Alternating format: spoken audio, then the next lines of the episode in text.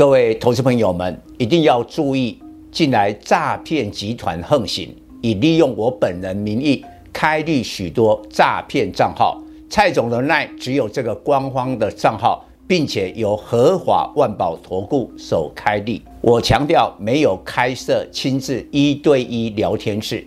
没有技术班教学，没有互委托下单，没有港股、美股及任何衍生性金融商品交易。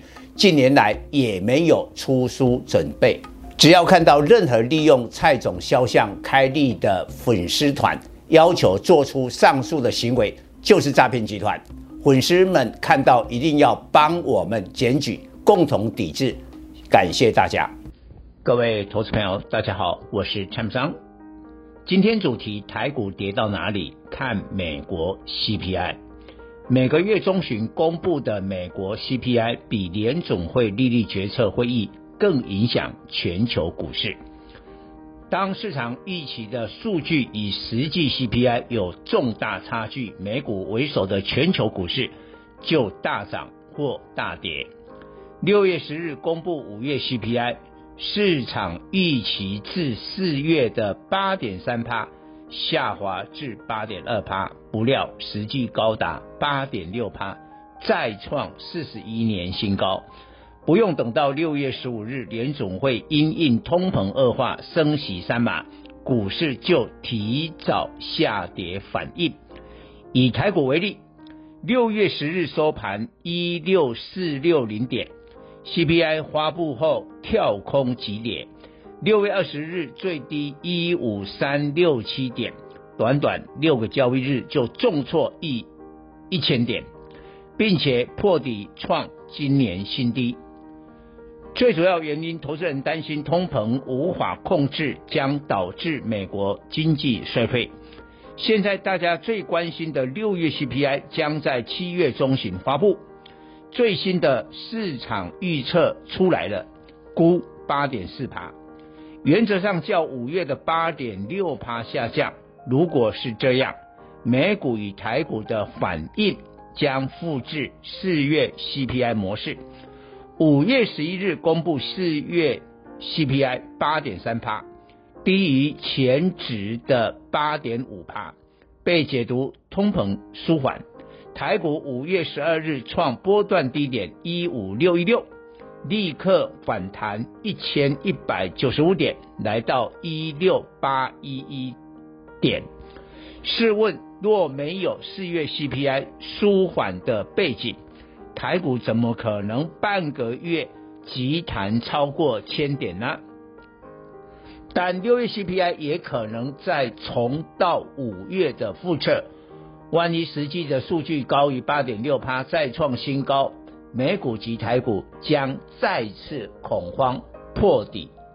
从美国 CPI 的组成项目及所占的权重分析，房屋及食物的权重最大，判断六月持续高涨，所以整体 CPI 八点四趴跑不掉。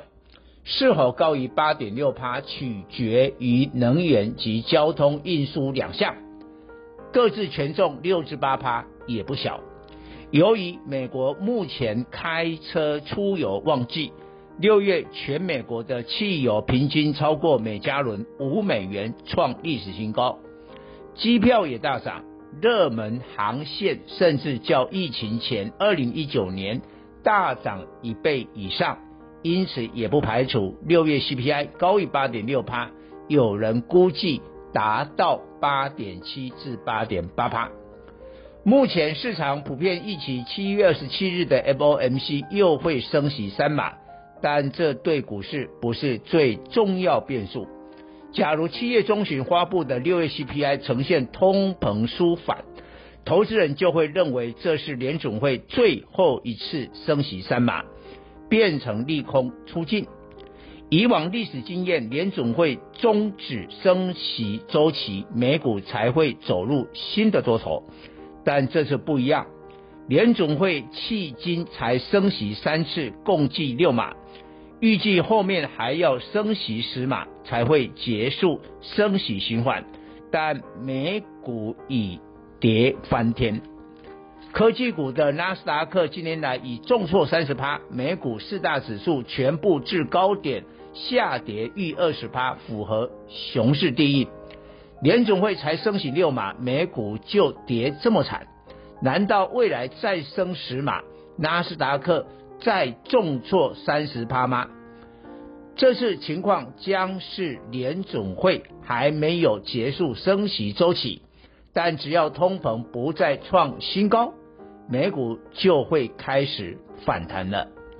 全球股市最大恐慌及金融市场最大辩论题目是美国是否经济衰退。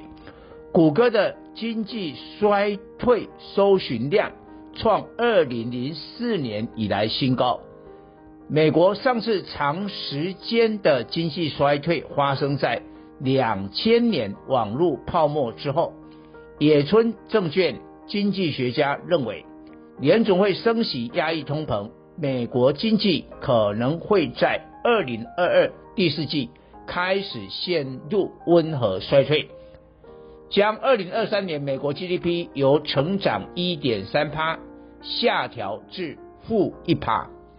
美国经济是否衰退，各方争论不休。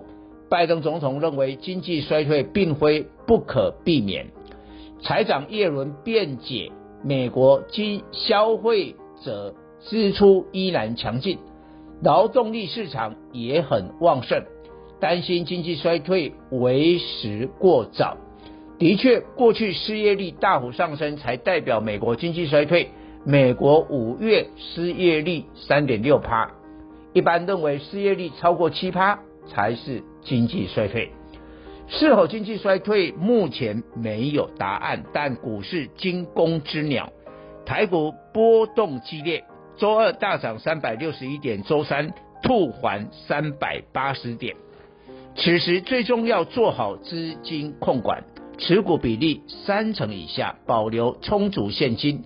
七月中旬发布的 CPI 之前，多空双向操作抵消后，整体持股比例没有增加多头部位。